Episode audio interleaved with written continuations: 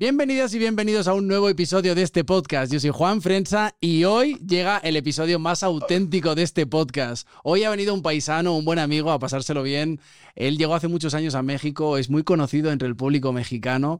Él es presentador de televisión, también es actor y actualmente podcaster del podcast o uno de los podcasts más escuchados de México llamado Auténtico. Es un placer, es un honor recibir hoy aquí a Pedro Prieto. Bienvenido. Hombre, pero bueno, mi Juan. Parece que fue ayer cuando nos vimos y me estabas presentando igualmente. Oye, Oye, por qué fin- buena presentación, la neta, ¿eh? Te lo tengo que decir, pero te quedaste con lo más importante que ahorita soy, que es papá y esposo. No sé Esa- en qué orden, ¿eh? No sé en qué orden es más importante, mi hermano, pero también eso ahorita está en mi currículum, ahí eh, está en negrita y en Arial Black.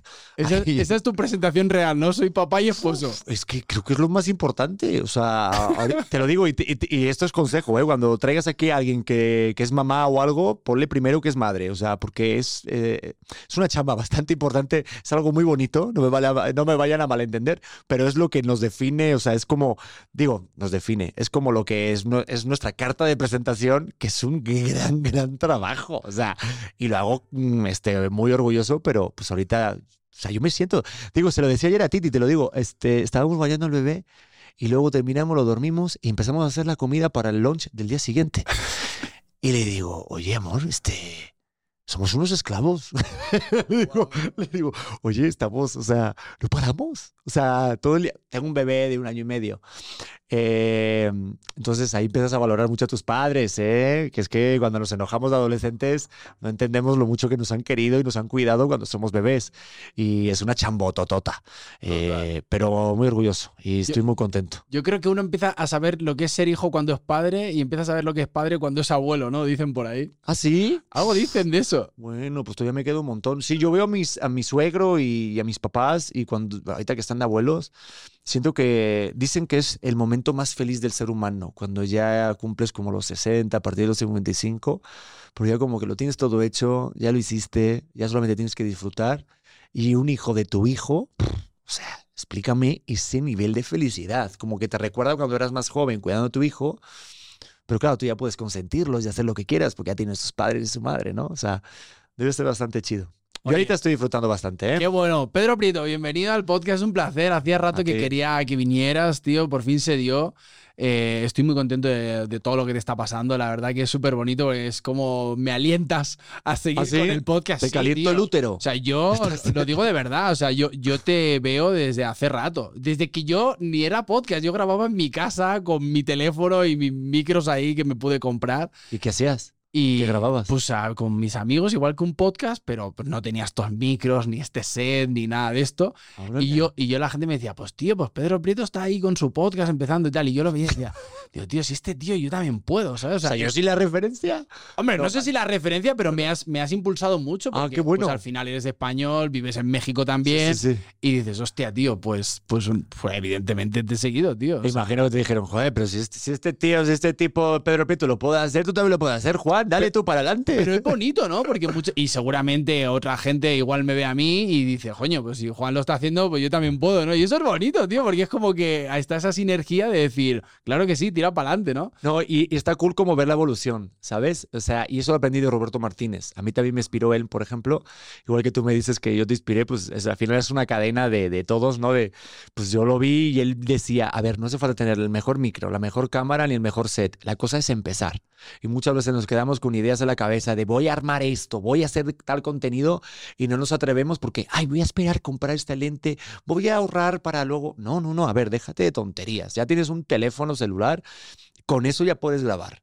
Y la gente va a agradecer mucho más la evolución, que le vayas invirtiendo, que te vaya yendo de, de poquito a mucho mejor, ya sea en el set, de los micros, de los cables, hasta tú mismo, cuando te pones Botox, te veas más joven. O sea, ya te vas metiendo cosas. O sea, se van dando ahí detallitos que luego se va armando y dices, ay, mira, pues es que yo estuve cuando empezó, ¿no? Ahí estaba yo Eso de lo los primeros suscriptores. Ahí le daba like yo a Juan. Pues ahí, eso está chido, eso está cool. Oye, Pedro, eh, si quitamos el podcast, quitamos que eres esposo, quitamos que eres padre, quitamos todo lo que haces, Me quedo desnudo.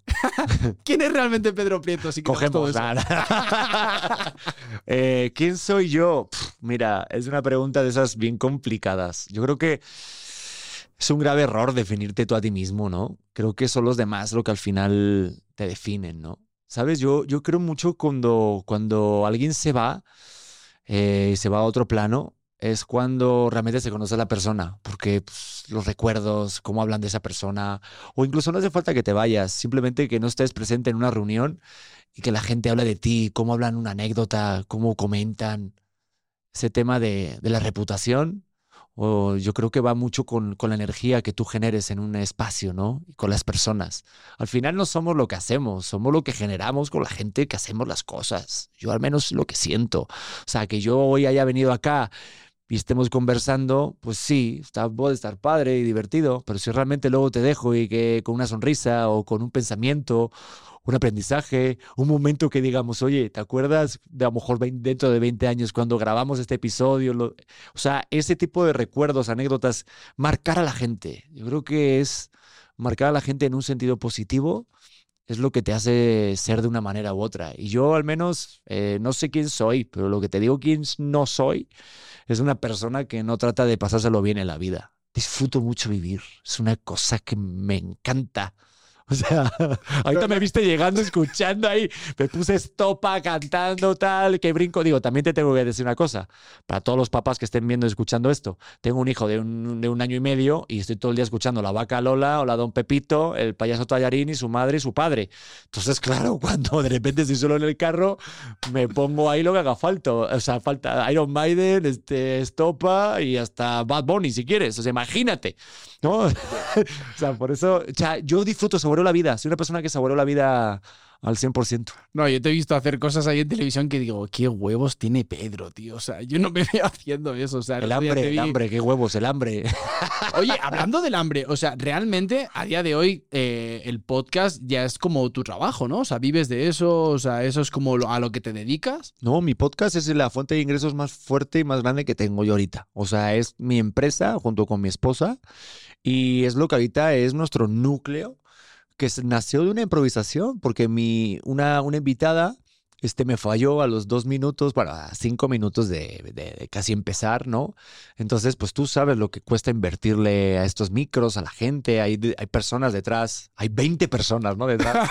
eh, no, hay, hay, un, hay, un, hay un colega aquí que está ahí trabajando, o sea, y, está, y, y todo es, un, es una inversión pues yo no quería desaprovechar esa inversión, tampoco me la podía permitir. Y pues a Titi le dije, grabamos un episodio. Mi esposa dijo que sí.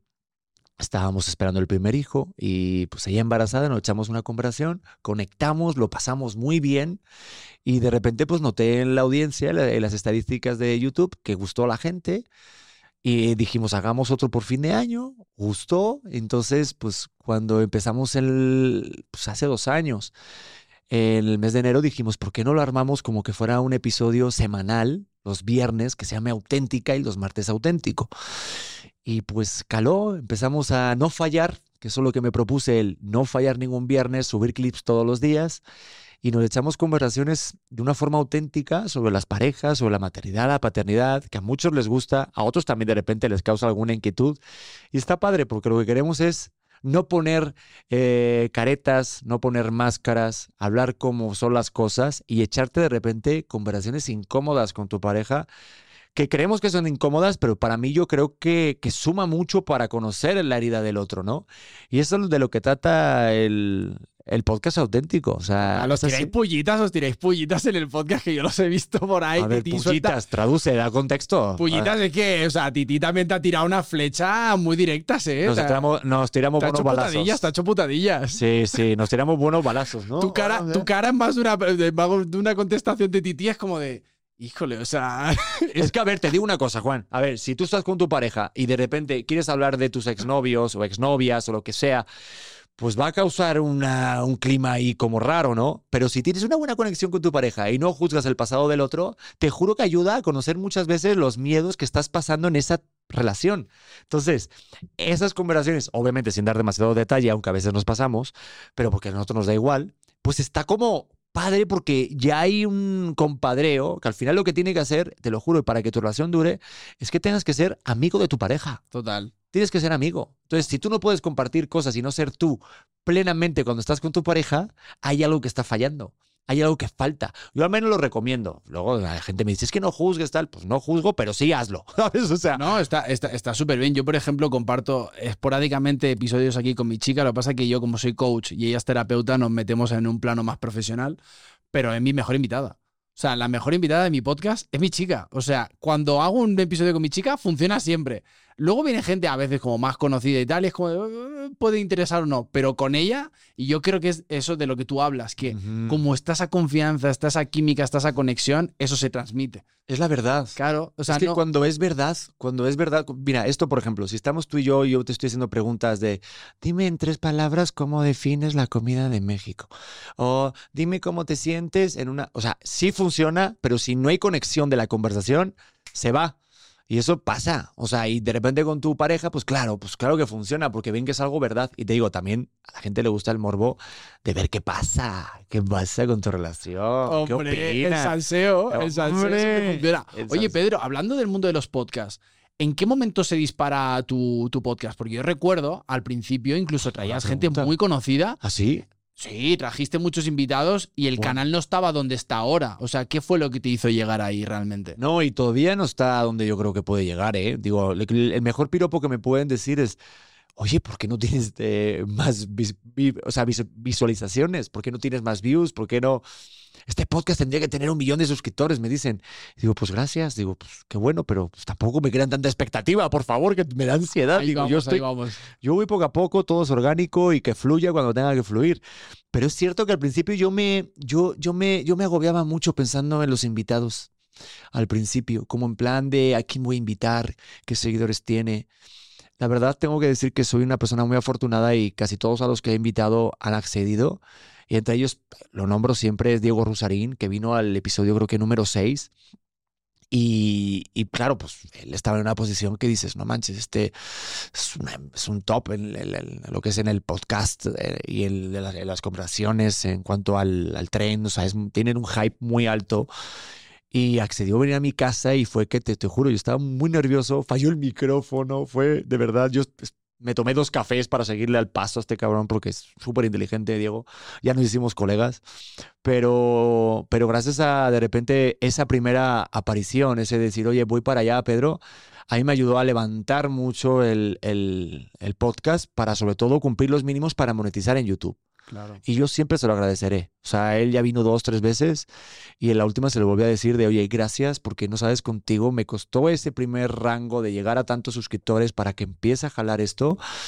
Y es de agradecer, pero al final no es el invitado, es el tema, es la conversación. Totalmente. Es de lo que hables. Te puede venir aquí la persona que a lo mejor te ayuda a, a limpiar tu casa y si tienes una buena conversación y conectas con ella y te habla de algo chido que conecta con la banda, se arma y pegas el pelotazo. O sea, eso es lo bonito que tiene esto de las redes y del YouTube y el Facebook. Es complejo arrancarlo, ¿eh? Yo también lo he pasado, estoy en ello, ¿no? Y dices, hostia, que te digan que sí, que te digan que no, incluso a veces cuando te dicen que no, dices, bueno, va, lo entiendo, pero hay una parte de ti que dice, joder, me hubiera gustado, ¿no? Que hubiera venido esta persona. Y pues al final, pues también estás un poco, o sea, tú por ejemplo, porque tienes a Titi y tiráis mucho de eso. Y ahora como tenéis eso armado, pero es verdad que cuando tú haces un podcast dependes de que la gente te diga que sí, quiero ir a tu podcast. Sí, pero también yo ahí te aconsejo que también te vuelvas como más independiente de algún contenido. Yo siento que hagan lo que hagan, el intentar no depender de, de los demás. O sea, es como a lo mejor haces una serie de televisión o cualquier cosa que hagas, cualquier genera- cu- cuando vas a generar contenido, que algo valga por ti, por ti mismo, porque así ya no dependes 100% de que venga una persona o no. No. O sea, es como pues, las canciones, una serie, una película, pues que sí, o sea, sí, claro, si quieres tener un buen reparto, claro, o sea, obviamente va a jalar, pero primero es centrarte en la historia, o sea, centrarte en el tema, centrarte en el nicho, hacerte fuerte ahí y ya de repente van a venir los invitados. Es impresionante. O sea, yo recuerdo el momento clave, por ejemplo, de, mi- de mis invitados fue cuando vino el grupo Divicio Me habló alguien de Sony y vinieron a mi casa todos. Yo los conocía de un programa de televisión y pues fue un compadreo de verlos de nuevo. Conectamos luego, luego. Falló una cámara para variar. eh, se fue casi todo el episodio, pero tuve algunos fragmentos y el audio estuvo totalmente completo. Pero ese, ese episodio, por la conexión con la gente y aunque haya sacado dos, tres clips solamente, conectaron y pues empezó abrir una, una puerta a tener artistas musicales, gente internacional. Y fue ese punto clave, yo lo recuerdo perfecto porque, ¿sabes qué? es que hasta me fui a comprar al súper bollitos, eh, conchas, era como el Día de Muertos, pan muerto, café, tipos de café, puse cucharitas, puse bandejas en la mesa, puse jamón serrano, puse todo como un catering, agüitas para que se viera súper profesional, todo llegan todos y que mi perro le caga a uno de los compañeros, este, sí, todo mal. Pero digo, me lo preparé todo. O sea, mi mujer me veía a ti y me decía, oye, Pedro, estás muy nervioso. Estaba muy nervioso. Te lo digo que ha sido el podcast que más, no, luego habéis hecho todo más nervioso, pero ese fue el más nervioso. Wow, es que la gente no ve eso, ¿no? Todo, todo el, detrás de escenas de antes de que digamos, hola, ¿qué tal? Bienvenidos. Es como de, wow, o sea, uno, uno pasa nervios, te entiendo perfectamente. Tú eres actor, también has sido modelo en alguna etapa de tu vida, presentador de televisión. ¿Todo eso realmente crees que forma parte de que te vaya tan bien el hecho de haber estado tan expuesto a las cámaras y todo eso? Pues no sé, es que desde, mira, yo la verdad, Juan, desde pequeño, o sea, desde que tengo 4 o 5 años, grababa videos con mi papá. Este, mi papá e, era militar, mi mamá es funcionaria del Estado, entonces pues tienen dos trabajos estables, nada que ver con todo este, esta artisteada. No, familia humilde, o sea, tengo una hermana pequeña y yo cuando tenía 5 o 6 años grababa videos de VHS con la cámara de mi papá y hacía trucos de magia. Tengo videos yo hablando, eh, haciendo shows. Luego ya cuando mi, hermana creció yo hacía historias y hacía guiones y le daba un papel a mi hermana. Me enojaba cuando no decía bien el texto, en plan director, ¿no? O sea, a lo que te voy es que desde pequeñito me encantaba comunicar. O sea, yo le agradezco mucho a mi papá que me haya puesto una cámara porque sin quererlo rápidamente encontré el motivo de lo que a mí me gusta hacer en mi vida, que es estar delante de una cámara. Y pues luego fui cumpliendo años y pues en algún momento me perdí, ¿sabes? Porque este rollo de que te dicen, tienes que estudiar y a los 18 tener claro eh, cuál es la vida, cuál es tu objetivo, tu trabajo, ¿no? Y pues ahí dije, voy a estudiar periodismo. Y me dediqué a la comunicación y siempre tuve este sueño, ¿no? Pero, pero, pero no ha sido nada fácil porque te digo, o sea, ahorita yo soy lo que soy gracias a haber estado en muchos trabajos. O sea, mi primer trabajo fue vender flores en la calle donde está el estadio del Real Madrid, que es la, el Paseo de la Castellana, que es como el Paseo de, Reforma aquí en México. Yo vendía eh, flores eh, para una dinámica, una activación, así como una decanía, por el Día de la Madre. Y ese fue mi primer trabajo. Luego trabajé de vender tenis, trabajé en el Zara, en el Pull&Bear, en Berska, todo tipo de tiendas. He servido eh, copas, en bares he sido mesero, eh, he servido catering en bodas, he hecho todo tipo de decanías, vendiendo cigarros, paraguas, eh, plumas, todo tipo de cosas he hecho en mi vida para poder ganarme la vida, poder tener este, lo que yo decía, este, estabilidad Nunca me pude independizar de casa de mis padres, pero al haber trabajado siempre en trabajos así, ahorita cuando estoy parado en este momento y por lo que sea digo, uy, este, me siento triste. No, recuerdo perfectamente lo que era doblar ropa, llevar cajas, estar en almacenes, porque me tocaba muchos meses en estar en almacenes, no solamente vendiendo ropa en Zara, sino dentro de los almacenes. Y eso me ha dado a mí justo eh, la fuerza y, y, la, yo creo que la constancia de, agradecer mucho eh, en donde estoy parado porque, porque era lo que yo quería hacer. No quería vender mi alma a un trabajo que no me gustara. Que respeto mucho esa chamba, eh, la neta. Pero para mí era de, yo no quiero hacer eso. Quiero intentarlo, ¿sabes? Y pues me la jugué. No, tío, buenísimo. Cuando, cuando de repente arrancas todo este proyecto de auténtico, supongo que habrá habido momentos de no confiar, costar que, o sea, que, la gente confíe, de repente la gente confía pero tú no confías, hay como eh, idas y venidas en todo eso. ¿Qué te decías a ti mismo cuando quizás el podcast todavía no jalaba hasta los niveles que estás ahora?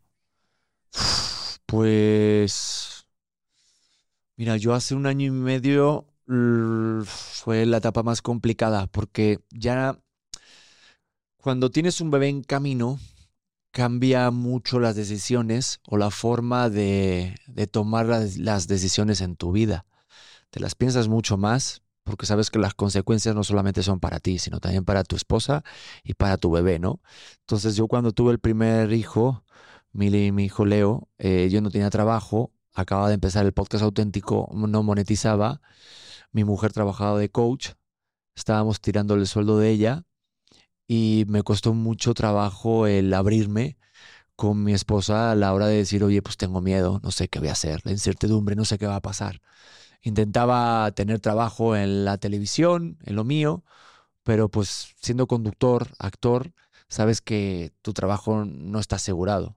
Incluso si no lo eres también, ¿no? Pero pues ahí te estaba en una etapa en la que pues no tenía ese sueldo fijo y pues fue muy difícil. Pensar en, en renunciar nunca yo en mi vida, en mi vida he pensado en renunciar en algo, porque cuando hago lo que me gusta, es imposible que renuncie. Lo que hago es aprender de los errores. Y aprendí que en el podcast no estaba jalando y no estaba yendo como yo quería, porque estaba, estaba en una situación cómoda. Delegué que sacara los clips, no subía contenido todos los días, no me veía a mí mismo, tenía pena, estaba en una situación de, de decir, oye, este, no, tengo que involucrarme 100% en mi proyecto. Si quieres que algo funcione, tienes que involucrarte en todas las fases de tu proyecto y entender todas las fases del trabajo. Aprendí a editar, aprendí a, los algoritmos de Facebook, le aprendí a YouTube, le aprendí a los micros, a los tipos de cámara, los tipos de lente, los tipos de luz. Me armé un estudio yo propio en mi casa le invertí en micrófonos, fallaron los micrófonos, volví a comprar cables, o sea, una tras otra, así, te levantas, o sea, caes, te levantas, te caes, te levantas, te caes, te levantas, te caes, te levantas, así hasta el infinito. Y eso es lo que me ha dado siempre ese, esa constancia de ni soy el mejor comunicador, ni soy el mejor conductor, ni soy el mejor actor, ni soy el mejor podcaster, pero lo que sí te puedo decir es que yo no me rindo. O sea, si nos ponemos a correr en una cinta y me dices, vamos a ir hasta full en el sprint, te puedo decir que a lo mejor me ganas, pero yo no me bajo de la cinta. O sea, soy muy loco en eso.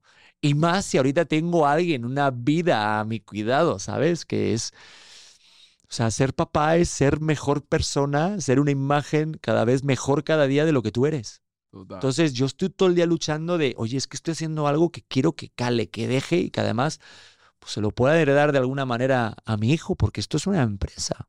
Totalmente. o sea, e, e, es, así, tío. O sea, cuando le pones el foco al 100% y le pones el amor a ese foco, pues no hay de otra, ¿no? O sea, al final se acaba dando por un lado, porque somos cabezones, somos un poco españoles. Ya te veo yo a ti también que eres muy cabezón de decir, me meto en esto y va a funcionar por mi huevo. Pero ¿sabes por qué, Juan?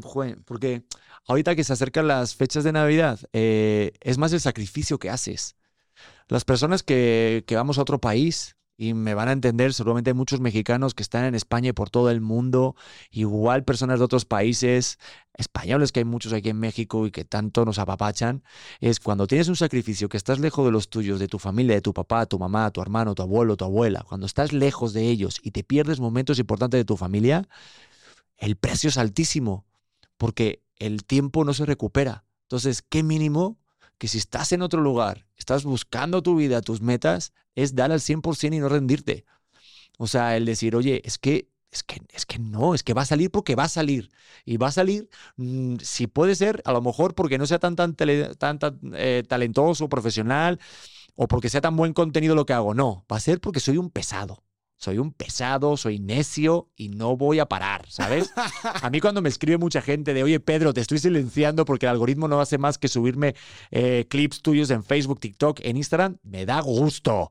Cabrón, me vas a ver. o sea, me da mucho gusto porque está, está el contenido, está ahí. Y yo al menos en algunos sé, digo, no voy a encantar a todo el mundo, pero de que me vas a ver, me vas a ver. Entonces, ahí estoy, estoy así, tenemos que ser así. Es que si no... es lo que hay, a que no le guste que nos silencie. Oye, eh, es así.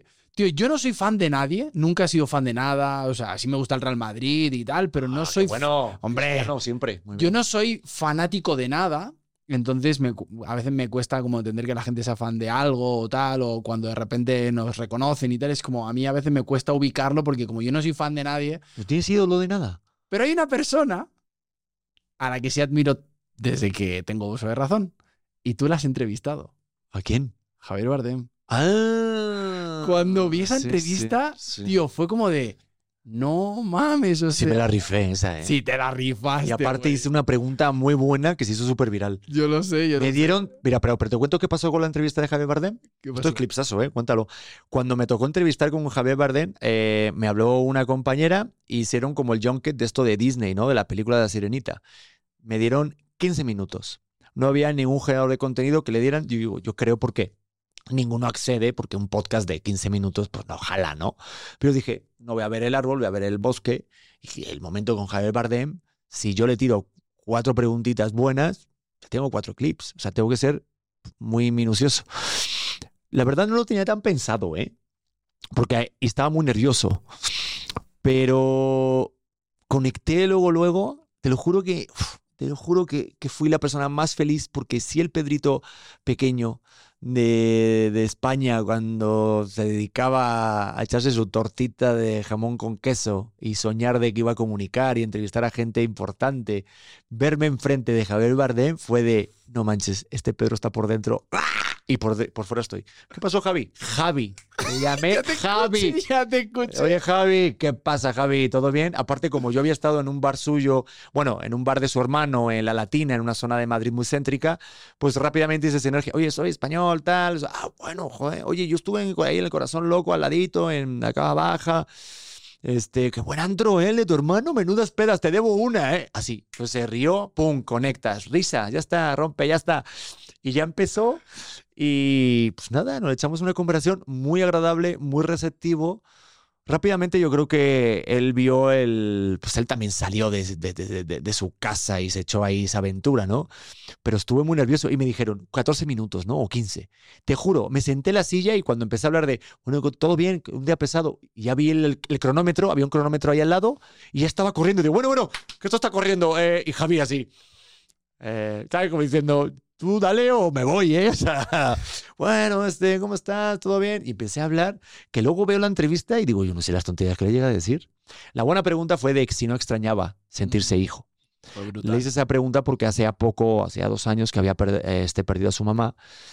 Y Pilar Bardem, su madre, es una actriz muy reconocida en España, como bien conoces, y pues me contestó de una forma tan bonita, tan profunda, que les invito a que vayan ahí a mi canal y se echen ahí, bueno, bueno, en Instagram lo tengo ahí este, con un pin, porque fue una conversación, fue una respuesta muy bonita para la gente que ha perdido a sus padres. Creo que conectó muchísimo con toda la gente, ¿no? Y luego no sé por qué empecé a hablar de cuando haces el delicioso con alguien de otro país. Entonces, cuando se fue la conversación es el rollo, que no sé por qué les dije que mi mujer y mi hijo tenían COVID, o sea, mm, ya estaba, te juro, Los fue como nervios. ese trance de se fue la conversación y yo dije, mira, voy a ser auténtico, o sea, me voy a dejar llevar. Si tengo cuatro, este, como si es verdad, aparte, o sea, como él tiene dos hijos, le dije, oye, este, es cierto de esos terribles dos, terribles tres años, va, oye, obviamente, ¿cómo es este Tritón? ¿Cómo es el suegro, este Javier Bardem o el Tritón? Porque me pedían preguntas de la sirenita. Claro, yo no podía hacer tantas preguntas de Javi. Claro. Eh, entonces me tuve que ir un poquito con lo de la sirenita y luego no sé cómo acabar hablando de Lo eso. manejaste bien, tío. Me Sí. gustó mucho, tío. La verdad, te, te lo quería mencionar porque cuando lo vi dije, no mames, tío, Javier Bardem. Oye, em, a veces siento que en redes sociales, eh, como está esta cosa de, ¿no? Porque, pues tú sabes, al final el ego está en todos lados, ¿no? Nos está Sí. jugando una mala pasada a todos. Tú como con tu proyecto eh, auténtico, ¿sientes que realmente eh, otros podcasts son competencia o sientes que realmente em, hay espacio para todos y que está viendo. Porque yo muchas veces digo, joder, los que escuchan podcast realmente escuchan una hora tuya, una hora y media, pero hay gente que quiere seguir escuchando durante la semana otras cosas, ¿no? Claro. Entonces yo pienso, joder, tío, o sea, si hay espacio para todos, ¿no? Y hay público para todo y a- no a todo el mundo le interesa lo mismo. Entonces tú como creador de podcast, ¿crees que hay espacio para todos o lo ves como de, uy, no, esto es competencia? México es el país donde nacen más podcasts al día.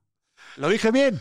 Eso. Bueno, eso lo leí una vez. Entonces, yo en mi lista, por ejemplo, en Spotify o en Apple Podcast y demás, pues ves que hay podcasts nuevos siempre. Y qué padre. Qué padre. Yo digo que siempre hay espacio eh, en, este, en esta plataforma que son las redes sociales, que son los podcasts, porque hay espacio para la creatividad, para jugar, para seguir creando. Y yo creo que cuanto más bueno es otro podcast, más bueno eres tú. Porque si solamente te anclas en tu contenido, a veces yo digo, bueno, ya, ya la hice, va, ya pegó de repente, si hemos estado de repente algún día en el 1 y si fuimos muy virales, ¿qué sigue? ¿Qué sigue? Porque luego sale otro podcast eh, y dices, ay, mira, qué buena idea. Acaban de sacar este, este nuevo contenido, ¿no? De poner la respuesta al final, o de repente hacer un ganchito al principio, de te voy a leer una carta y luego te la digo al final, o poner los audios de la gente. O sea, yo sí escucho mucho y, me, y a veces me clavo demasiado. Te digo, soy una persona muy inconformista por naturaleza, pero yo creo que es muy bueno que haya cada vez más contenido. Porque al final las redes sociales, ¿por qué nacen? Porque no nos dan oportunidades. A los que hemos sido jóvenes, a los que nos sentimos jóvenes, a los que somos jóvenes, eh, los que no nos dan oportunidades, para eso están las redes sociales, para eso están los podcasts, para decir, aquí estoy. Yo ya me cansé de tocar la puerta y decir, oye, yo puedo hacer esto. Oye, yo puedo conducir este programa. Oye, yo podría, este, eh, no sé, este, actuar para este papel. No, es tú ponte a hacer tu contenido y ya demuestra que lo puedes hacer. Y se van a acercar. Lo estamos viendo ahorita. Con cuántos generadores de contenidos ahorita no están en la televisión cuando ya han hecho su comunidad, su plataforma, su, su proyecto, ya, armado, ya, ya han armado una esencia y ya se acerca, ya vienen las ofertas de trabajo. Hostia, totalmente. Hazlo, o sea, haz tu contenido, haz tu plataforma, empieza de cero. Sí, va a ser difícil, sí va a haber otros que te voltees y tengan más ventajas que tú. ¿Y qué? ¿Qué más da? Si tú quieres realmente lo que, lo que quieres lograr hacer y lo deseas con todas las fuerzas, no vas a fallar. Creas tu plataforma, creas tu comunidad, creas tu esencia, tu marca y te juro, es como un imán, Juan. Luego viene más trabajo. Claro. Cuando de repente haces, haces algo a base de la autenticidad, de lo que tú eres, de tú quién eres, de lo que quieres expresar, y eres constante, porque no te creas que pasas toda la noche a la mañana, esto no es como un filtro de Instagram que te quita la, la, panza y ya te pone abdominales, no, es trabajo diario como el gym real, es dieta diaria, es este mucho tiempo de dedicarlo y luego pasa, luego pasa, luego se genera y luego empiezan a pasar cosas maravillosas con tiempo y la cosa es no compararse con los demás porque unos tardan más, otros menos, otros de la noche a la mañana ya la hacen. La cosa es tú llevar tu propio proceso y al final, justo, no va a ser como tu satisfacción en el resultado solamente, sino en el proceso de lo que has llegado a, lograr. Yo al menos, esta es mi, mi receta como para lograr lo que quieres hacer. No, me gusta muchísimo, tío te veo, un, o sea, tú eres un tío muy, muy divertido, muy alegre. Ah, no te quieres ver... Estoy amargado. Odio la vida. Muy positivo. Estoy esperando a morirme ya. y yo te pregunto, tío, ¿cómo has...? Porque me imagino, como todo, también nos habrá caído hate, ¿no? En algún momento. Sí. ¿Cómo, ¿Cómo manejas eso? Yo, por ejemplo, te digo, hace tres meses dejé de leer los comentarios. No los leo. ¿Por qué te dicen a ti? Ahora ya no es contra mí, es contra los invitados a veces. ¿A mí me van a tirar? No sé, la gente te quiere mucho en México, ¿no? No, no, no, a mí me revientan. A mí me están reventando. ¿Cómo, ¿Cómo, lo llevas tú? O Titi, por ejemplo, ¿cómo lleváis como la crítica? Eh, me encanta como dices Titi, ¿no? Como si fuera Nefertiti. ¿Cómo se dice? Titi, así normal. Titi, ah, sin acento. Pero está bien que porque tú has dicho Titi. Hay otra gente que dice Toti, Tati. Yo digo Tutti Pluti. Bueno, Titi, si ves tutti Frutti, le digo. Si, ves esto, no te enfades, Titi. Titi. O sea, ¿cómo, lo lleváis? Eh, bueno, yo muy bien a mí me da igual. Yo me río muchísimo. Pero también son años. Eh, llevo 10 años en este mundito y sí me ha pasado, sobre todo al principio, recuerdo cuando me tiraban y si era como de, eh, espérate un momento, eh, lo siento, quiero ser tu amigo, abrázame, conoce mi vida, ¿no? Y pues ahora me da igual, ahora me río mucho y les contesto de forma irónica y sarcástica, le damos la vuelta y al final somos tan amigos y si no, pues adelante, ¿no? Claro. Eh, a Titi creo que le afecta un poco más Creo que también es por eso, porque lleva, lleva menos tiempo expuesta a este tipo de rollo. Ya ha sacado este, esa capa ancha de piel, ¿no? Porque cada vez le resbala mucho más. Al principio, pues obviamente, eh, mi mujer o sea, lleva mucho tiempo embarazada. Digo, estamos por el segundo bebé. Entonces, claro, eh, si le sumas una etapa de embarazo a una mujer cuando estás vulnerable, estás un poco más hormonal, más emocional, y lees comentarios muy, muy pasados de lanza, ¿eh? O sea, no son de, odia tu pelo. No, son gente de repente ahí a la yugular, ¿no? Pues claro que le afectan un poco más. Pero lo hemos sabido llevar por el sentido de que, a ver, si tú vas por la calle y alguien te dice, oye, es que eres un... ¿No? Pues dices, bueno, pues, pues, igual lo seré, pero bueno, adelante, vas a por tu café y ya. Pero en cambio, ¿por qué de repente si alguien con una cuenta falsa que no conoces te pone algo así y te afecta? ¿Y por qué lo lees y contestas? ¿Y por qué los 40 que hay positivos no los lees y el negativo sí? O sea, no lo, no lo entiendo. Y eso pasa porque en la calle no te importa. Entonces, ¿por qué te va a importar un comentario de un perfil que ni siquiera aparece foto de perfil o si lo aparece es una persona que no te conoce? Yo me lo tomo a risa. Y yo me lo tomo que para mí los hates son fans eh, confundidos. Están confundidos con su existencia porque son gente que a lo mejor te odia, te tira hate, pero no te deja de ver. Explícame eso. Son ¿Eh? los primeros que están esperando el contenido. tío. Como tu novia tóxica. Totalmente. Es como de, paso de ti, no quiero estar contigo, pero ahí está viendo tu, con, tu, con su cuenta Sí, sí, falsa tus estados para ver qué haces, ¿no? Total, Igual, entonces, pues adelante, aquí hay lugar para todos. totalmente. El, el- perdona, el otro día en el programa eh, Venga Alegría me reventaron. Hice un lip sync de una nueva este, dinámica que ha empezado que se llama Exacto, ¿no? Y es hacer canciones moviendo la boca ¿no? y tal. Hice una de Risky Business, que es de una película de Tom Cruise, en el cual canta, o sea, era era una canción de rock. Aparecía en calzones y calcetines. Bueno, de repente digo, uy, qué bien le va el clip. Lo subió la, la cuenta del programa. y leí todos los comentarios. Y eran muy graciosos de, bueno, lo que hay que hacer para tragar, eh, emojis de vómito, se te va a escapar el calcetín. Y no había calcetín. Y mira que pensé ponérmelo porque la verdad estaba eso más muerto que muerto, ¿eh? Pero digo, joder, pues estuve muriendo de la risa. O sea, yo creo que al final te tienes que reír, te lo juro, no te tiene que afectar. Eso está bueno, estás generando algo. Sí, tío, la verdad que hasta, hasta que no te pones a hacer contenido no te das cuenta de la cantidad de, de odio que tiene la gente. Oye, Pedro, con, con todo el cariño, quisiera pasar como a otra, a otro, a otro mood dentro, ¿Ah, de sí? este, de- dentro de este episodio Y y Invítame un café o algo, ¿no? te invito. luego, luego te susurro canciones de Andy Lucas al oído. Soy un hombre casado, ¿eh? Oye, Pedro, em, ¿cómo fue el momento en el que te enteras que después de ocho años siendo presentador del Mm. programa hoy, de Sí. repente te dicen que ya no continúas? Joder, pues estuvo, estuvo fuerte. Digo, ahorita estoy muy contento porque pues, estoy en Venga la Alegría, estoy en Azteca y estoy muy contento de la oportunidad que me han dado. Pero como todo el mundo que de repente ha pasado con que te dicen que no en un trabajo, fue el volver a reflexionar de quién soy yo. Yo dejé durante mucho tiempo que mi trabajo me definiera y tenemos que pensar que somos más que un trabajo.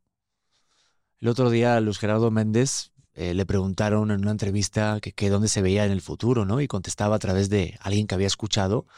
Decía, amo mucho lo que hago, pero cada vez lo quiero hacer menos. Porque dejamos que nuestro trabajo nos defina. Como nos ve la gente es algo que nos representa, es una etiqueta. Sí, eres eh, el amigo doctor, el amigo este, notario, el siempre decimos eso. O incluso cuando conoces a alguien que te gusta. Ah, no, conocí a Titi, pero ¿sabes qué? Es productora, es coach, es artista. O sea, lo primero que hacemos es siempre ensalzar y llevar a un nivel lo que haces. Y a mí me pasó durante mucho tiempo. Fue lo mejor que me pudo pasar en mi vida. Porque a mí me, me llevó a un lugar de necesidad y de introspección para saber quién soy realmente yo, qué es lo que puedo dar y qué es lo que me hace feliz como creador de contenido, porque es lo que más sé hacer, que es comunicar, ya sea en mi casa con una cámara o con mi familia o en una televisión, en un radio o escribiendo, que también me gusta mucho escribir. O sea, eso al final es conocer esa, esa parte de ti y conectar con esa parte auténtica, esa esencia, me llevó al proyecto más importante de toda mi vida, que hace, es hacer este podcast auténtico con mi mujer y teniendo invitados internacionales y no internacionales, gente con una historia de vida, con algo que decir, y sin quererlo, bueno, o también deseándolo, pero pues provoqué que volviera a la televisión, ¿sabes? O sea, justo llevando, eh, a- o sea, llegando una parte interna mía de necesidad y de constancia en un trabajo que es algo mío, mi empresa, que es mi podcast, se me abrió la oportunidad de volver a la televisión de manos de Azteca, en Masterchef, Celebrity y luego en Venga la Alegría que era lo que al principio hubiera querido así de una, ¿no? O sea, que te den la oportunidad de que confíen en ti, que te señalen y digan, oye, confiamos en que en este espacio de televisión lo puedes hacer tú bien, ¿sabes? Eso lo conseguía a través de la necesidad y de estar yo solo y de ser también mejor profesional, ¿no? Porque creo que también no confiar solamente en el talento y la habilidad que todos tenemos, que yo creo que todos nacemos con un don, es el no, el no parar, el no cansarme de, de perfeccionar, el mejorar, el, el ver qué, qué, opciones hay nuevas ¿no? en el mundo de la comunicación. Y eso me llevó a este momento, pero pues no fue nada fácil, pero yo creo que de todo se aprende y que todo se sale. Qué bueno. Oye, cuando, cuando pasa esto de, de que acaba tu paso por el programa hoy, escuché en una conferencia tuya que volviste a España y te reencontraste con tu abuela hasta que Sí. falleció. ¿Cómo fue ese momento, esa reconexión con la raíz? Porque yo siento como en Avatar, ¿no? Cuando uno vuelve a casa, Sí, se conecta con la raíz y de repente te empiezas a conectar con cosas que, que las tenías olvidadas. Es que sabes lo que pasa. Yo, yo pienso que mm, somos lo que somos a través del reflejo de los demás. O sea, eh, yo soy ahorita Pedro, el podcaster, o el compañero que fue modelo, que conociste hace, hace tres años, eh, y ahorita generador de contenido, y está aquí está enfrente esa persona y estoy cumpliendo ese papel mío, ¿no? Pero yo llego a mi casa y soy el hijo. Yo llego a mi casa y soy el nieto. O de repente soy el hermano mayor. Entonces soy otra persona que se, de verdad se disfruta muchísimo. Y cuando me quedo sin trabajo y no sé qué hacer con mi vida y me lleno de incertidumbre después de la pandemia, lo primero que decidí fue me voy a casa de mis padres. Mi abuela tenía 92, 93 años. Voy a disfrutar ese mes, ¿no? Explotó esa tormenta de nieve, Filomena, tan fuerte que nos hizo recluir en casa muchas semanas y fue el mejor regalo que tuve. El otra vez volverme a sentir nieto, el desayunar con mi abuela, el ver la televisión, el hablar de chismes, el coser, el hablar de nada, el jugar a las cartas, el jugar al bingo. O sea, eso es maravilloso. Pasa que obviamente en mí nacía una ansiedad de querer hacer algo, ¿no? De decir, oye, tengo que postear algo en las redes sociales para decir que mi carrera no está estancada, ¿no? Y veía a los demás, que es lo peor que puedes hacer. Llegué a silenciar a compañeros para no este, intoxicar mi mente de decir, oye, este, tengo que hacer algo. No, es que ya estaba haciendo mucho, que es estar en familia. Obviamente son etapas de la vida y hay que entender que nuestra vida y todo lo que hagamos pues, tienen ciclos. Son ciclos, hay que saber cuándo empiezan, cuándo terminan, pero hay que saber mucho más disfrutar esos ciclos. Y yo disfruté mucho a mi abuela. Hasta, te lo juro, tuve conversaciones que hasta lo grabé con el celular porque me hablaba de mi abuelo y de cosas que digo, no quiero olvidarme de esto, ¿no? Me regaló, me acuerdo, un colgante de la Virgen de Guadalupe, que hasta la fecha lo tengo guardadito como oro en paño. Y luego a los meses que mi, que mi abuela falleció, dije, wow, o sea, después de ese momento yo, yo me quedé con, con mi alma muy saciada de haber aprovechado mucho el tiempo con ella. Porque al final, ¿qué queda? Si al final de repente te dicen que te quedan dos días de vida, ¿qué vas a hacer? ¿Te vas a poner a hacer una entrevista conmigo en este podcast? No, te vas con tus seres queridos, te vas con tu familia. Pasa que nos perdemos con este afán de conseguir, de, trabajar, de ganar dinero, que sí, que obviamente es, es necesario, que no te digo que no, pero no nos olvidemos de estar con la familia, de la gente que te quiere. Es que eso es importantísimo. Y más la gente que te ha querido de pequeño, que yo viví con mis abuelos desde que tengo uso de razón y era una conexión muy, muy cercana, muy padre, que hasta la fecha pues todos los días me acuerdo de mi abuelo y mi abuela, pero más ese momento de no saber a dónde va mi vida fue de justo regresar con, con muchas más ganas y pues, corte A, este, me aventé con el amor de mi vida de decir, oye, vamos para adelante, vamos a ser papás. Empecé un proyecto y ahorita pues, estoy encantado de tener mi propia familia y mi proyecto auténtico que me está dando tanta felicidad, mi Juan, Qué bueno, tío. la neta. El otro día vino aquí también Jorge, que también es español, y, y le, y le- Conozco. y le- y le dije, tío, digo, ¿volverías a vivir a España tú, Pedro? Eh, pues yo digo que nunca digas nunca, pero yo no me lo imagino. Es que tú ya te has hecho muy mexicano, tío. Yo soy súper mexicano, llamo México. Yo voy a España y extraño mis tacos. De hecho, hay muchos lugares en Madrid que se llama Tiki Taco que está maravilloso. O sea, vayan, y son de verdad, son tacos de suadero y todo. Y voy allá y voy a restaurantes mexicanos, porque yo extraño México. Yo cuando me voy a lo mejor un fin de semana a cualquier otro país, yo extraño México. Porque México para mí es, es mi vida, es, es todo, es mi familia. Mucha gente me pregunta, ¿por qué tu hijo no nació en España? Digo, ¿y por qué no va a nacer en México? Es el mejor país del mundo para nacer. O sea, a mí que mi hijo sea mexicano es un orgullo, pero, pe- pero enorme. Mi mujer es de Aguascalientes, yo soy español, yo soy ciudadano mexicano ya, de hace ya ocho años. Yo llevo diez aquí en este país y yo siempre que, que he querido hacer algo y he querido trabajar, la gente me recibe con una sonrisa, un abrazo. Es un trabajo, es un país muy agradecido para la gente que viene a luchar. Entonces, yo ahorita me dices, ¿te irías a otro país a vivir? Pues digo, no digas nunca, pero no me lo imagino. Entonces yo lo que no me imagino en mi cabeza, no lo visualizo, no se logra, no se hace. Yo amo, amo, pero con todo mi ser, México. Y si alguien habla mal de México, me levanto, me voy y a lo mejor hasta lo madreo. ¿no? o sea, Con palabras, con palabras siempre, con palabras. Pero, pero sí, yo no entenderé nunca. O sea, obviamente, pues no tenemos, o sea, no estamos al 100 en todo porque pues ningún país es perfecto, ¿no? Pero que un país no sea perfecto no quiere decir que los ciudadanos no sean perfectos. Y yo sí creo que, que el mexicano es maravilloso. Y es una Total. persona trabajadora y es una persona muy familiar y va con los valores que a mí siempre me enseñaron. Y yo por eso quería tener mi familia mexicana. Y yo cuando voy a España y paso mi rato con mi familia, no hay día que no comamos algo mexicano o que no veamos algo sobre México. Y amo, amo tener mi esposa mexicana. Amo- es que lo adoro.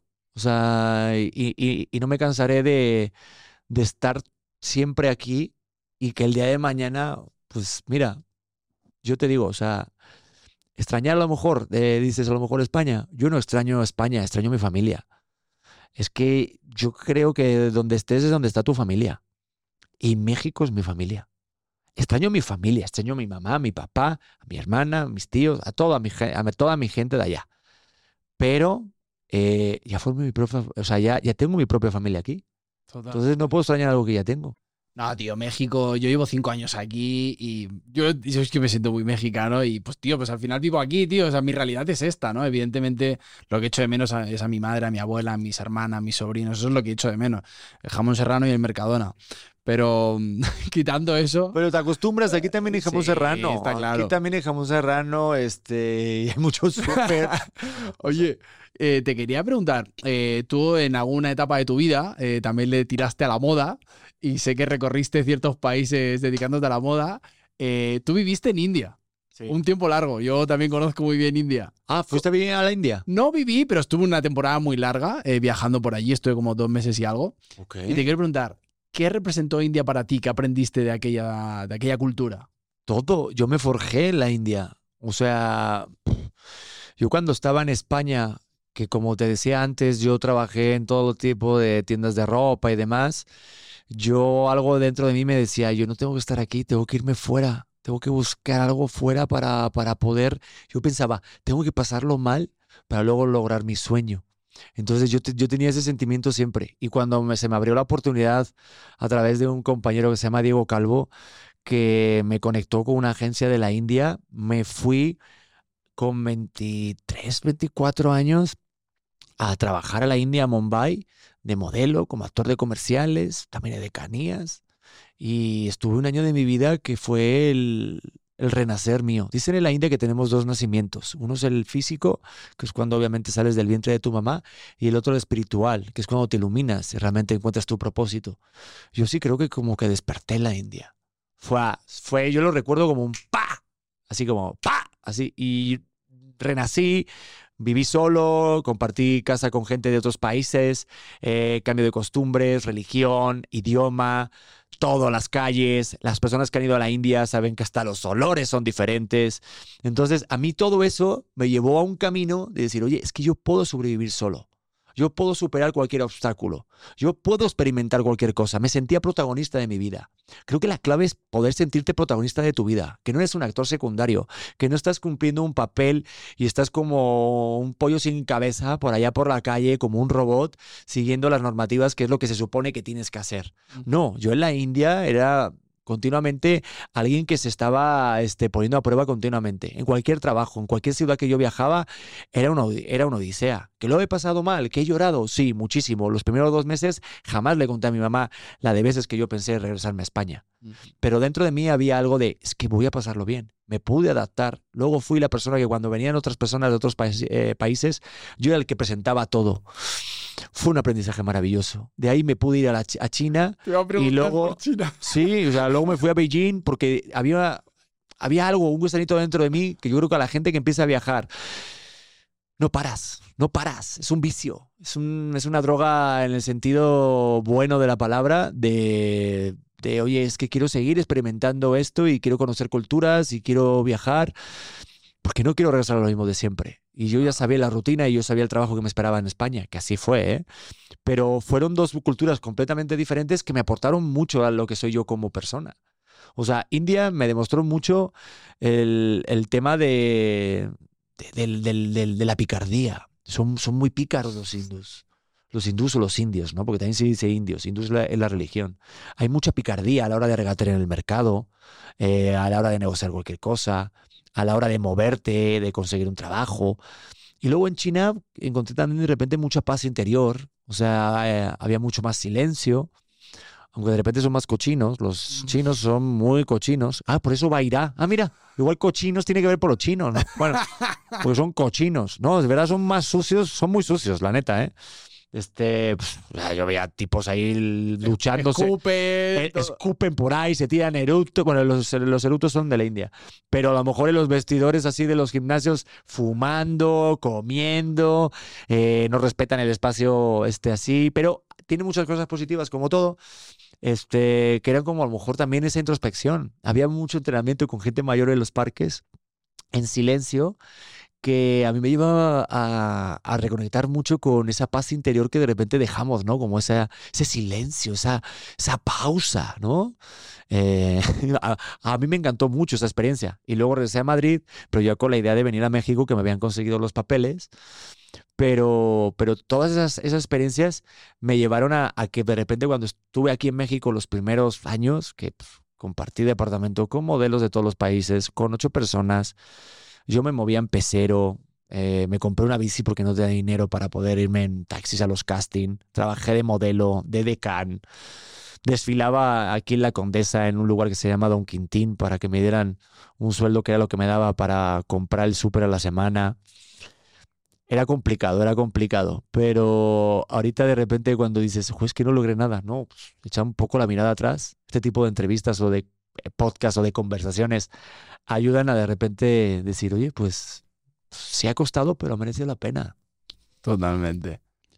Oye, Pedro, eh, quería hablar un poquito de la familia. Sé que para ti también es muy importante, para mí es lo más importante, eh, la familia, pero tú ya puedes hablar de la familia no, de la familia en, general, sino de la familia que tú has construido con tu mujer y con tu hijo y con tu hijo o hija que viene en camino. Y te quiero preguntar que, ¿qué representa en tu vida tu esposa Titi? Mm. Siguiente pregunta. No, me he quedado tope de serio. me la has colado, Pedro, me la has colado. Cara. No, es que sabes que yo, yo conecto mucho cuando hablo de mi esposa o mis hijos. Muchísimo. ¿Qué te puedo decir? Eh, Titi es mi vida y yo no entiendo mi vida sin ella. Y a veces hablamos mucho del amor propio y del apego, que no tenemos que tener apego, y a mí me encanta tener apego de mi esposa. Yo me encanta el sentirme de que si no estoy con ella algo me falta. Obviamente yo ya soy yo solo, por lo que pues, yo ya represento, pero cuando estoy con ella soy mejor de lo que yo soy o al menos yo me siento.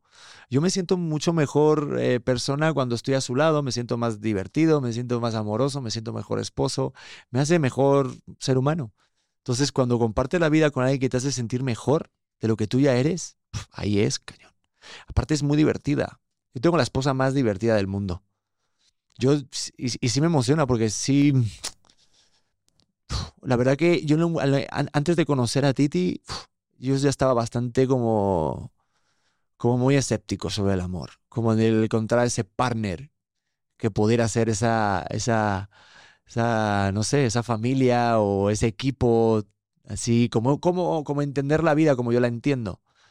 Y Titi la entiende mejor o igual o más que yo. Y compartir su vida y, partir, y, compartir la mía se, se, ha convertido en, en, una cosa tan maravillosa que digo, obviamente ella no quiere tener más hijos porque sí es una frega, pero yo tendría todos los hijos que hiciera falta. es maravilloso compartir la vida con mi esposa. Yo todos los días es un aprendizaje de, cómo ella ve la vida. Es un gran orgullo el, el que sea la mamá de mis hijos que me haya creído, que me haya dicho, oye, sí, venga, jalo.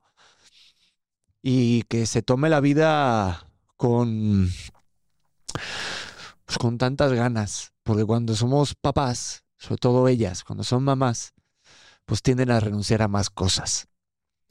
Y, y yo, pues, tenerla a mi lado es como un mensaje diario de decir, oye, yo estoy aquí para decir que todos sus sueños se van a cumplir. Ahorita estamos en una etapa que igual hemos pegado un parón, pero que sepas que tus alas están puestas y vas a volar alto, ¿sabes? Y para mí mi mujer representa esas posibilidades de la vida, de, de que no se renuncia. Es muy buena madre. Es mi, mi, mi mujer es muy buena mamá. Es, todos los días es siempre ser mejor mamá de lo que fue ayer. Y es, es, es increíble y es una gran fortuna compartir la vida con alguien así, te lo juro, es maravilloso. Y el, y el tener ese, ese partner, ese colega de vida y ese compañero, esa compañera es... ¿Qué te puedo decir? Es que es el oxígeno que a mí me hacía falta desde hace mucho tiempo. Y más que nada porque ella me permite ser quien soy. Qué bonito. No me juzga, no me juzga. Todos los días es abraza a ese Pedrito que nació, le cuento todas mis heridas, me aguantan todas mis tonterías todos los días y pues me muero de ganas de envejecer y empezar a hacerle burla porque no puedo alcanzar a, a abrir el closet y porque ya se le notan las venas arrugaditas, ¿no? Tengo muchas ganas de llegar a ese momento. Oye, eh, aparte de esposo y de este amor tan bonito que tienes con Titi, eres papá. ¿Tú crees que ser papá te cambia la vida, te la mejora o te la empeora? Nah, ser papá te hace ver la vida como es. Yo al menos así lo sé.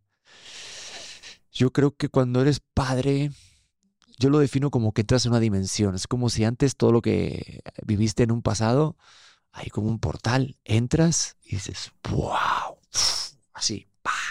¿Es, es en serio como un Matrix, como una nueva, un nuevo portal a otra dimensión? Que es lo mismo que habías vivido, pero te da una perspectiva mayor, te da una empatía, te hace sentir mejor persona. Yo creo que, que ser padre para mí, oh, yo disfruto mucho ser padre. O sea, amo a mi hijo con una, con un amor incondicional. ¿Y sabes por qué?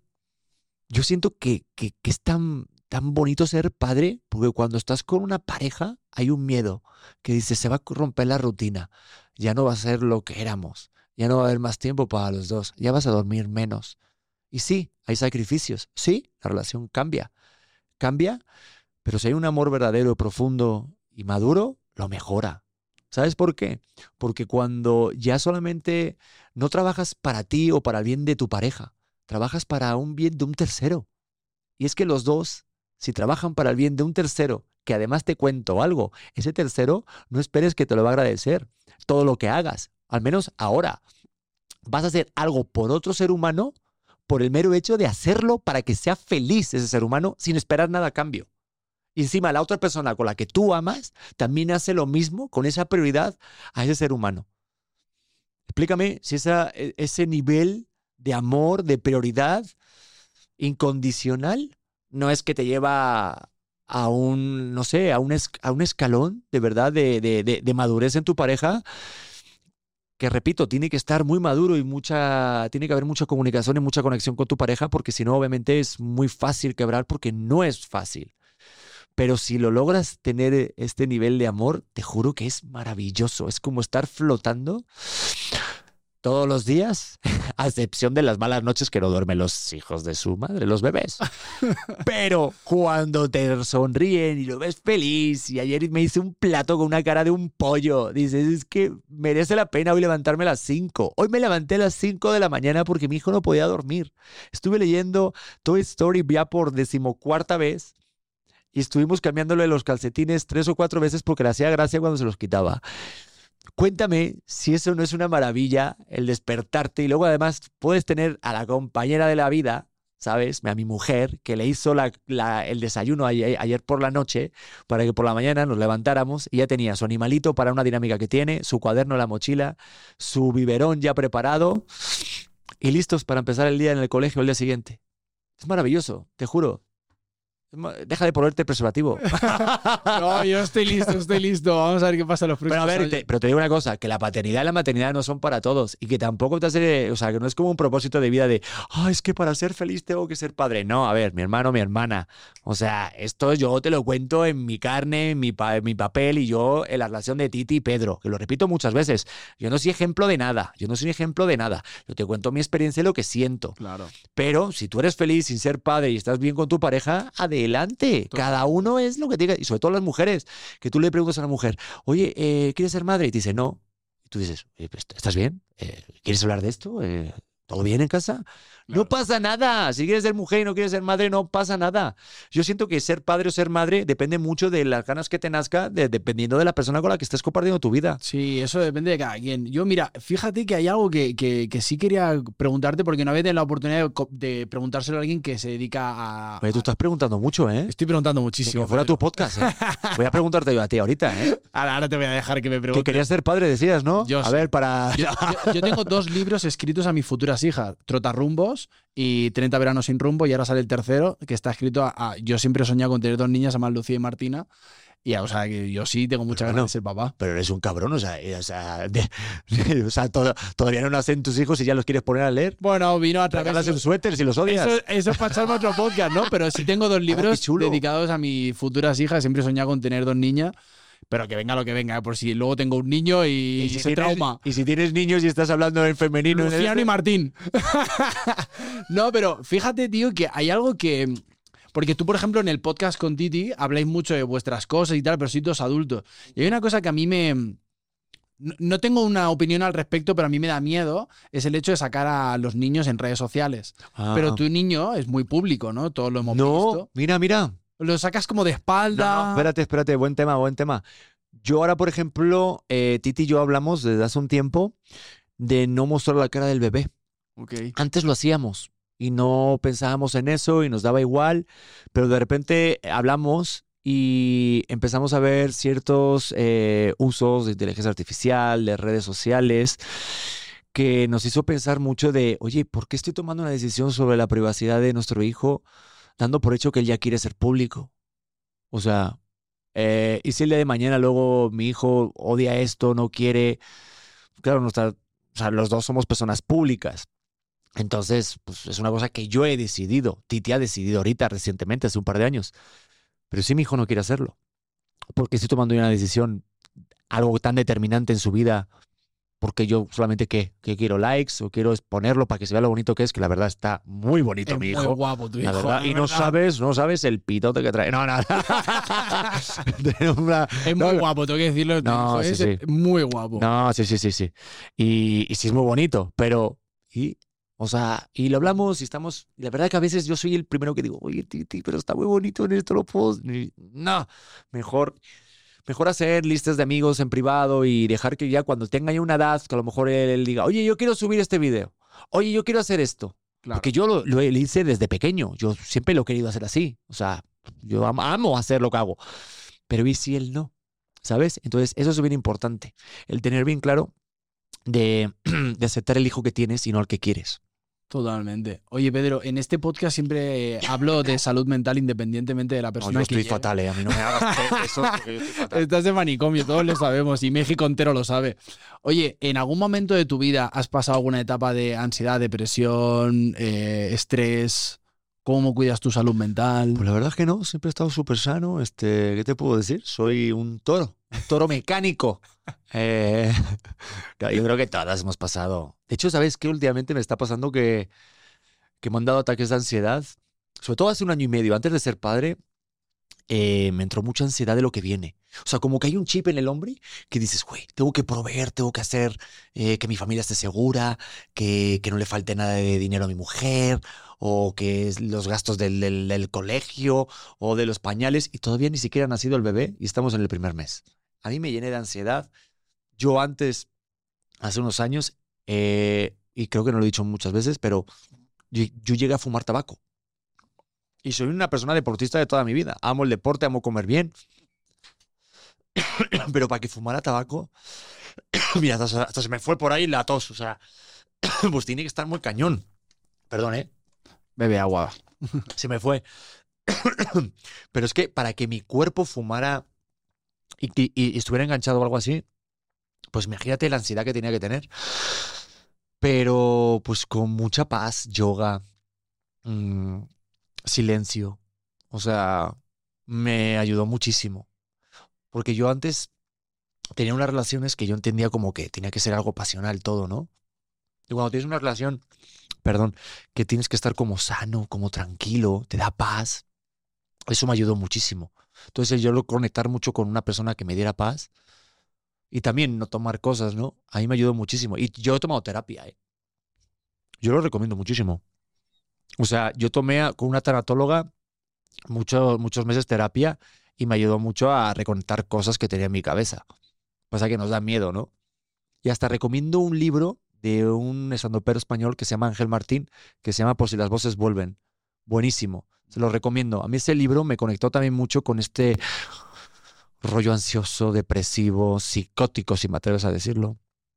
Y, y decir que, pues está bien. Aceptarlo. Como decía Carl Jung, ¿no? Eh, lo que aceptas te libera y lo que niegas este, te somete. Entonces, eh, si no aceptamos las sensaciones, las emociones, y, oye, me siento así, va, hay que aceptarlo. El rollo es, no me siento así, estoy feliz, venga, vamos, venga, tú puedes, venga, vamos, venga. Y, yo he estado en muchas etapas así, que he estado triste, he estado depresivo. Y era más pa- parar, decir, vale, estoy aceptando mi emoción, me siento ansioso, me siento depresivo, ¿por qué me siento así? Y lo siguiente es, ¿qué puedo hacer yo que esté en mi mano para no sentirme así? Entonces es como cuando llego a este lugar, voy a llegar tarde, 10 minutos. Me siento ansioso por no llegar a mi hora, va. ¿Puedo cambiar el tráfico? No. ¿Puedo llegar más rápido? No. Tranquilo, la cosa es llegar. Total. No pasa nada. Si no pasa nada. Si es que muchos miedos, muchas cosas que tenemos en nuestra cabeza viven mucho más en nuestra cabeza que el- realmente luego cuando pasa. El, el- el 92% de las cosas que nos preocupan nunca llegan a suceder. Eh, El 92. El 92. Lo dijo Marian Rojas, esta vez psiquiatra maravillosa, sacó ese estudio. Oye, Pedro, eh, que sé que ya vamos ahí un poco justos de tiempo. eh, este podcast siempre acaba con dos preguntas. La Bueno, última te la hago yo y la penúltima, la que viene ahora, te dejo que me hagas una pregunta tú a mí. Ah, qué bueno. Ya dejadme que ya te haga Venga, otras estamos en preguntas. podcast auténtico en este momento. No, porque yo te hago preguntas muy culeris. No, no, Pregunta lo que quieras. Eh, mm, mm, mm. Ah, yo primero. No, tú primero, déjame no, no, no, pensar. la- es que se cierra con la última. Ah, se cierra con la tuya. Sí. A la, la pregunta estrella. Sí. Va, déjame preguntarte esto. ¿A dónde crees o a dónde quieres llegar con este podcast tuyo? Dime la verdad, la neta. La verdad, em, como soy coach, eh, soy eh, coach de vida y, y organizacional, pues tengo mucho, yo doy terapias todos los días a mucha gente. Este podcast nace con la intención de acercar a la gente un poco. Casi siempre se habla de salud mental, pero pues a veces vienen invitados como tú y hablamos de otras cosas, ¿no? Pero en, lo, en la parte bonita, en la parte romántica, te digo, quiero que le llegue a todas las personas que les tiene que llegar. En la parte ambiciosa de que Juan se exige mucho y siempre es muy ambicioso, quiero que la super reviente, ¿sabes? Quiero que le llegue a miles y millones de personas. Pero por otro lado, también este podcast nace con la intención de dejar de, estar dependiendo toda mi carrera de que me digan que sí eh, un tercero, ¿no? Entonces, estoy en un proceso este último mes, es todo este noviembre, de quiero disfrutar esto, ¿sabes?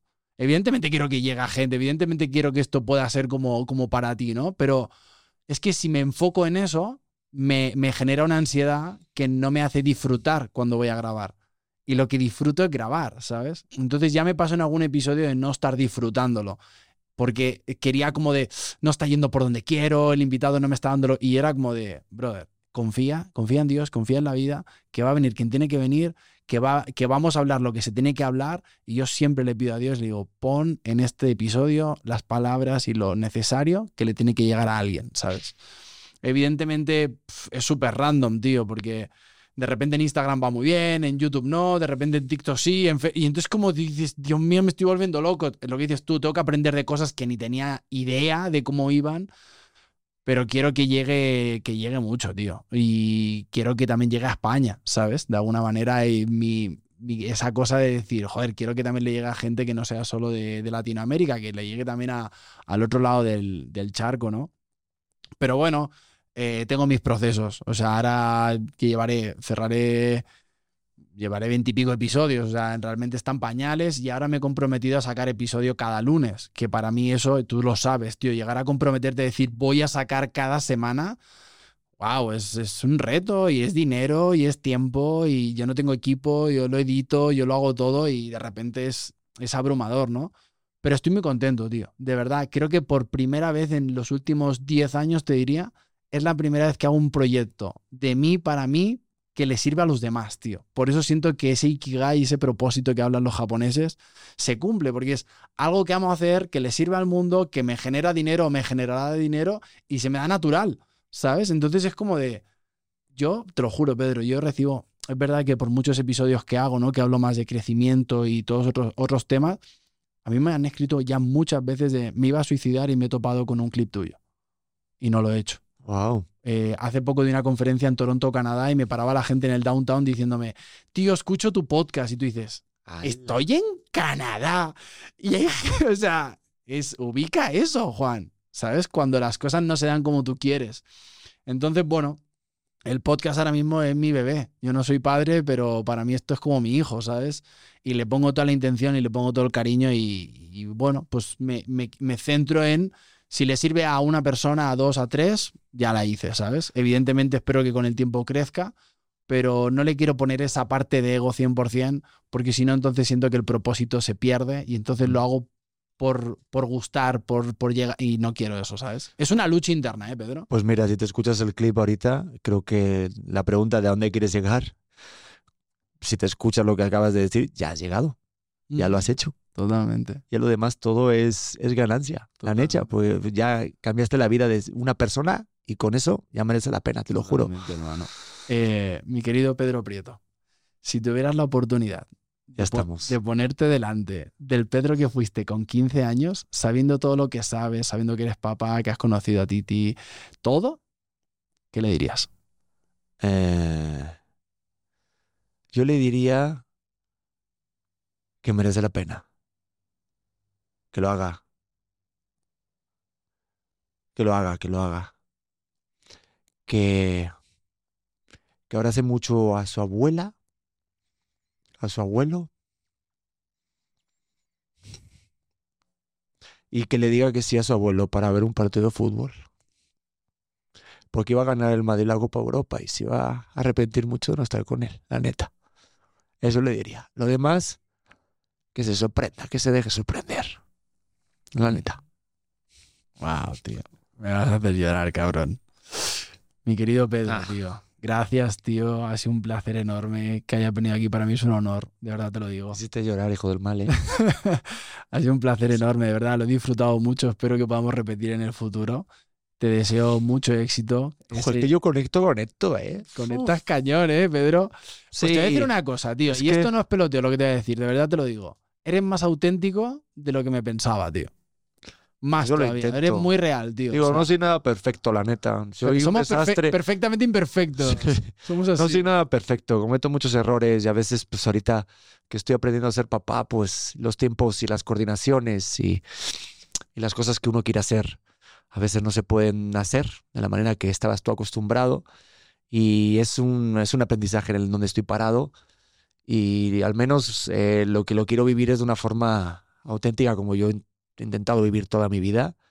Y cuando me preguntas algo me meto en un proyecto, porque obviamente pues, esto funciona porque estamos tú y yo hablando y porque hay alguien que nos está viendo y alguien que nos está ayudando a hacerlo. Si no nos involucramos al 100 no funciona. Entonces, pues, estoy aquí sentado también para que me deje cosas esto, ¿no? Entonces, es este todo lo que hagamos en nuestra vida echarle al 100% y luego ya al final viene viene dado la, la recompensa, te lo juro. Tarde o temprano se da, pero la cosa es involucrarse. Entonces, pues yo te agradezco mucho que hayas pensado en invitarme, que me dejes también ser yo, que me dejes hablar y pues aquí tienes un colega para echarte la mano lo que haga falta. Muchas gracias, Pedro. Ha sido un placer enorme, de verdad te lo digo. Y para todas las personas que estáis escuchando este episodio, yo soy Juan Friends, ha sido un placer. Suscríbete al canal, porque es importante eh, que te suscribas para que favor. pueda seguir llegando gente y pueda seguir viniendo Pedro otra vez y más gente como Pedro. Que. Así que soy Juan, ha sido un placer y nos vemos en la próxima. Bye.